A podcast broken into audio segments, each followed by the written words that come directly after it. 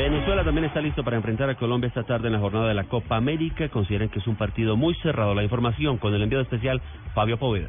Hola, buenos días. A partir de las 2 de la tarde, Venezuela enfrentará a Colombia con transmisión de Blue Radio. El referente de la selección Vinotinto, Juan Arango, habló sobre el partido.